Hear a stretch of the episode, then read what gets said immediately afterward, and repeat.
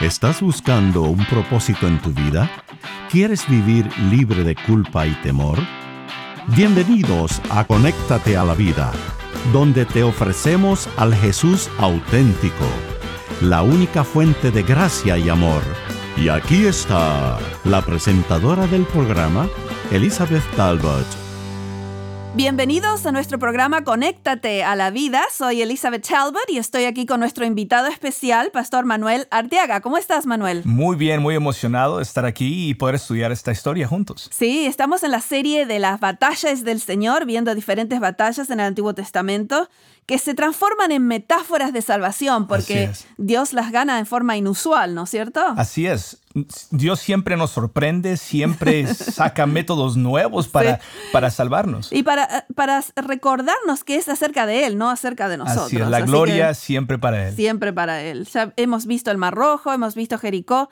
Hoy vamos a ver una batalla no tan conocida y la hemos llamado la batalla de la certeza porque es la certeza que necesitamos saber que su presencia está con nosotros aún después que hayamos tomado un desvío. A pesar de que nos desenfoquemos, Él sigue con nosotros. Sí, y, cuando nosotros volvemos a Dios, a veces decimos, bueno, quizás ahora no me puede ayudar tanto mm. porque tomé un desvío, porque me fui a un lugar equivocado, y Dios dice, no, no, no, en el momento que tú te vuelves para mí, yo aquí estoy, siempre estuve, nunca me fui. no, nunca me fui, nunca me aparté de ti. Exactamente, y hoy vamos a ver eh, la certeza que necesita Josué porque van a tener un pequeño y gran desvío en Josué capítulo 9. Así que estamos en el libro de Josué capítulo 9. Así es. Y tenemos la historia de los Gabaonitas. Eh, resulta que Israel se fue a pelear después de Jericó a otra ciudad que se llama Ai. Así es. Pensando que no necesitaban la ayuda del Señor y tuvieron una gran derrota. Claro, ellos estaban dependiendo de sus propias fuerzas, propia estrategia. Sí, claro, pensaron, uh, no fue tan bien en Jericó que solo gritamos y se cayeron las murallas. Así es. Este, y tuvieron una derrota, Dios les mostró por qué después y volvieron después, tuvieron una victoria eventualmente. Y ahora van a tener otro engaño que van a hacerle los vecinos, solamente porque se olvidan de pedirle a Dios consejo. No acudieron a Él. Sí, ¿qué cosa? Hay una gran diferencia entre la arrogancia y la confianza. Ellos fueron arrogantes porque creyeron en sí mismos cuando Dios quiere que tengamos la certeza y la confianza en, Él. En Él, no en nosotros. Así, Y entonces en el capítulo 9 resulta que este, eh, ellos, la gente está escuchando que, que Dios, eh, Dios abrió el Mar Rojo, que eh, abrió el río Jordán, y entonces le empieza a agarrar miedo a la gente, ¿no? Claro, claro, claro. Y entonces uno de uno, un pueblo se pone, tiene astucia. ¿Qué, va, ¿Qué va a hacer este pueblo? Bueno, ellos, se, ellos engañaron al pueblo de Israel ellos se dieron cuenta de que Dios era capaz de derrotarlos, lo engañaron diciéndoles que venían de lejos, que venían de lejos, que no eran de ahí, que no eran locales, que venían de lejos. Dice el versículo 4 que usaron de astucia, pues fueron y se fingieron embajadores y tomaron sacos viejos sobre sus asnos y cueros viejos de vino rotos y remendados y más tarde dice que, que venían con pan viejo que de muchos días, pero yo veo que Josué y los israelitas se dan cuenta que quizás hay algo raro aquí, porque si quieres leer el versículo 7, ellos mismos están pensando, ¿quiénes son estos? Exactamente. Ellos, ellos empezaron a sospechar algo, ¿no? Y dice la Biblia, el versículo 7, y los de Israel respondieron a los hebeos, quizá habitáis en medio de nosotros. O sea, quizá, quizás, quizás son vecinos. Quizás son de aquí. Sí. ¿No? ¿Cómo pues podremos hacer alianza con vosotros? Y ellos dijeron, no, no, miren nuestro pan. Dice el versículo 12, nuestro pan estaba caliente cuando salimos. Y fíjense que ahora está, duro y viejo y mohoso, seco.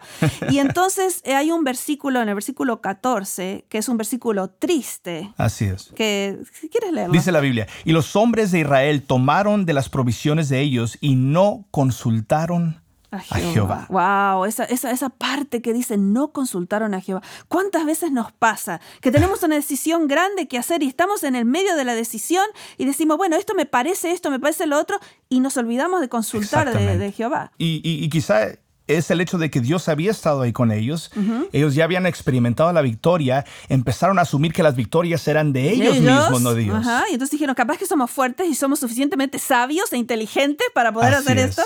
Este, a mí me ha pasado que yo quiero hacer siempre la voluntad de Dios, pero de vez en cuando uno empieza, empieza a buscar, a indagar, a investigar y, se olvida de decir, no, no, no, tengo que ir para atrás y decir, Señor, ¿es esto de ti o no? Así es.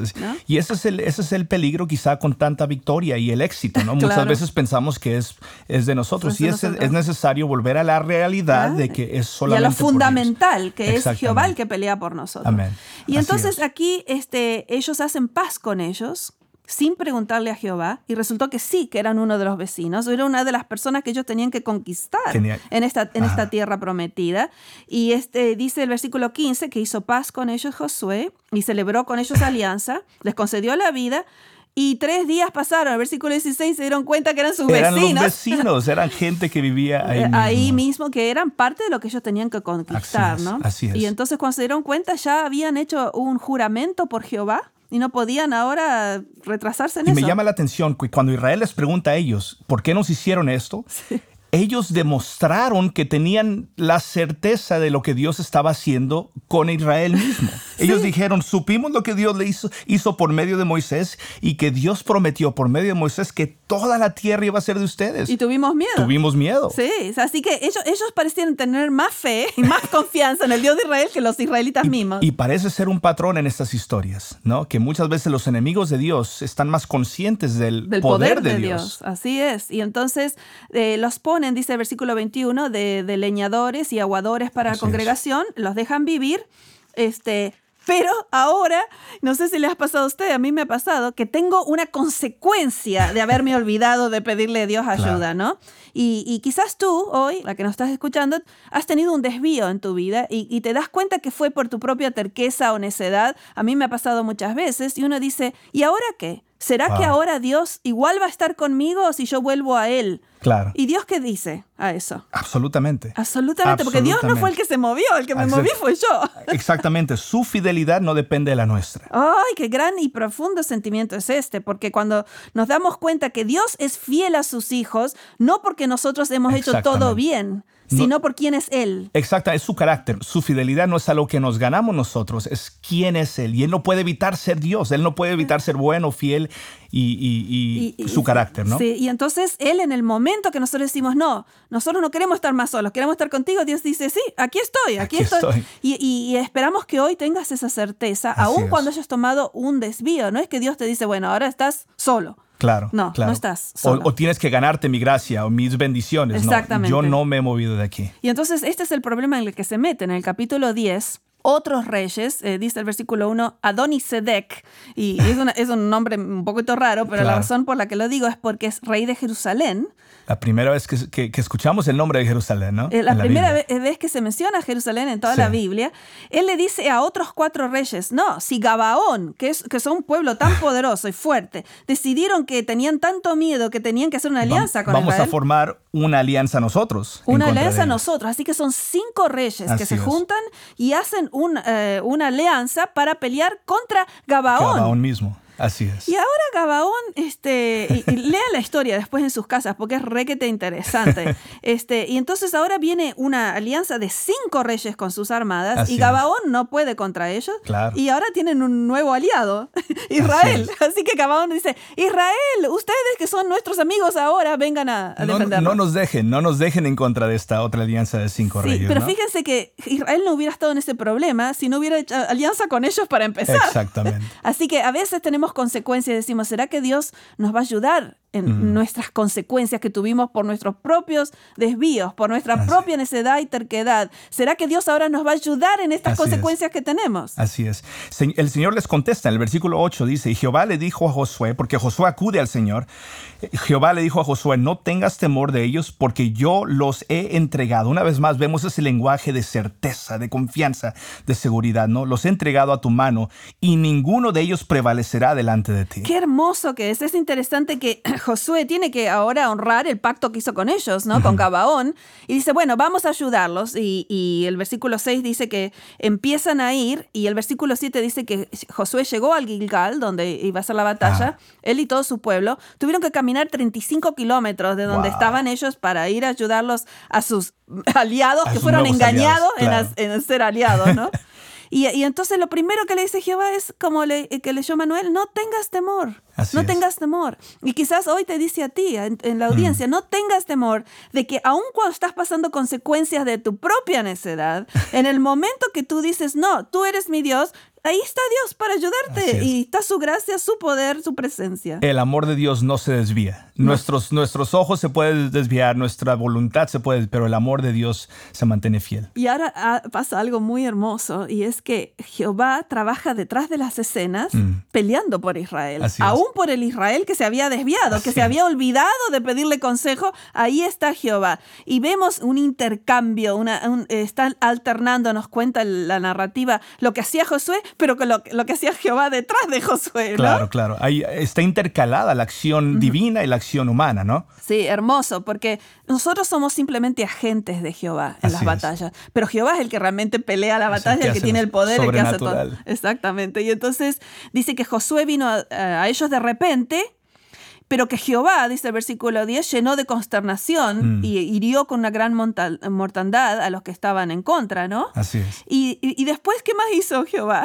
Dice que mientras iban huyendo, Jehová arrojó desde el cielo grandes piedras, piedras de granizo Sí. enorme que empezaron a acabar con los enemigos. Sí, y dice el versículo 11 que fueron más los que murieron por las piedras del granizo Wow, que que por por los la de la espada. de Israel. O sea que Jehová Increíble. es el que realmente está detrás de esta batalla con cosas sobrenaturales, porque Él tiene recursos que nosotros no tenemos. Yo no puedo mandar de granizo, Granizo. gigante, pero Dios sí puede, ¿no? O sea que Dios no tiene falta de recursos. Es interesante porque muchas veces vemos los éxitos de nuestra vida y vemos nuestra participación en estos, pero muchas veces no estamos conscientes de todo lo que hizo Dios detrás, Detrás de la escena. de la escena. Sí, y a mí me trae muchísima este, confianza el hecho de Mm. que aún después del desvío que había Claro, tenido Israel, porque yo he tomado muchos desvíos en mi vida, no siempre hice todo bien, es más, casi siempre hice todo mal, este, y, y Dios constantemente me decía, yo estoy contigo, yo estoy contigo, ¿no? Eh, eh, confía en mí. Es en que mí. Elizabeth no, no, e- e- es su carácter, no lo puede evitar, no lo puede evitar. Qué hermoso. Y, y- y- y Josué dice que está tan este, animado porque está viendo que Jehová está peleando en favor de ellos, que se anima a hacer algo que nunca nadie había hecho antes, ¿no? Imagínate lo que está a punto de hacer. Entonces estamos en el versículo 12. ¿Quieres, quieres Dice decir lo más? siguiente, entonces Josué habló a Jehová el día en que Jehová entregó al amorreo delante de Dios. Y, y- y la oración de Dios es, de, de Josué es, sol detente en Gabaón y tu luna en el valle de Jalón. Y dice que el sol se detuvo, versículo 13, y la luna Wow. se paró. Y dice que nunca había habido un día como este en eh, que, que Dios escuchó la voz de un Wow. hombre y paró la naturaleza. Dice, ¿no está escrito esto en el libro de Jacer? El sol se paró en medio del cielo y no se apresuró a ponerse Wow. un día entero. Versículo 14, no hubo día como aquel, ni antes ni después, habiendo atendido Jehová la voz de un hombre, porque Jehová, Jehová. peleaba por Jehová Israel. peleaba por Israel. Wow. Qué increíble. Wow, y y wow, tanta wow. certeza tuvo Josué que Dios estaba con ellos que dijo, que se pare el sol, que se pare la luna, Wow, porque wow, tenemos que terminar esta batalla. Eh, eh, eh, Es el tipo de confianza y certeza de la que tenemos que aspirar nosotros, ¿no? Queremos tener ese tipo de confianza Yeah. y hacer oraciones imposibles este, para nosotros, pero sabemos que son posibles para Dios. Y todo eso porque Dios ha hecho un pacto con nosotros en la cruz. Hmm. El, que, el que cree en Él y cree en su sangre, en su sacrificio, tiene la seguridad de salvación. Y con esa seguridad de la salvación viene la certeza de la presencia con Dios Así con es. nosotros. Y nada, Ni aún tus desvíos, Mm. pueden alejarte de Dios si tú permites que Dios esté a tu lado. Me hace acordar eh, cómo termina el, ca- el- el libro de Romanos, el capítulo 8, Mm. el versículo 38, los cuales estoy seguro que ni la muerte, ni la vida, ni ángeles, ni principados, Nada. ni potestades, ni lo presente, ni lo porvenir, Nada. ni lo alto, ni lo profundo, ni ninguna otra cosa creada. Amén. ¿Nos podrá separar de qué? Del amor de Dios. de Dios, que es en Amén. Cristo Jesús, Señor nuestro. Gloria a Dios. Que esa sea tu experiencia, que sepas que aún tus grandes fracasos no pueden separarte de la presencia de Dios, porque ese es quien es Él. Que tengas la certeza de la salvación en Cristo. Gracias por acompañarnos en Conéctate a la Vida.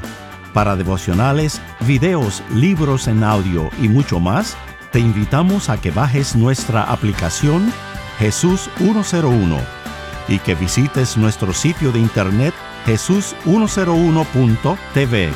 Nuevamente, jesús101.tv. Hasta pronto y recuerda que con Jesús puedes vivir sin temor.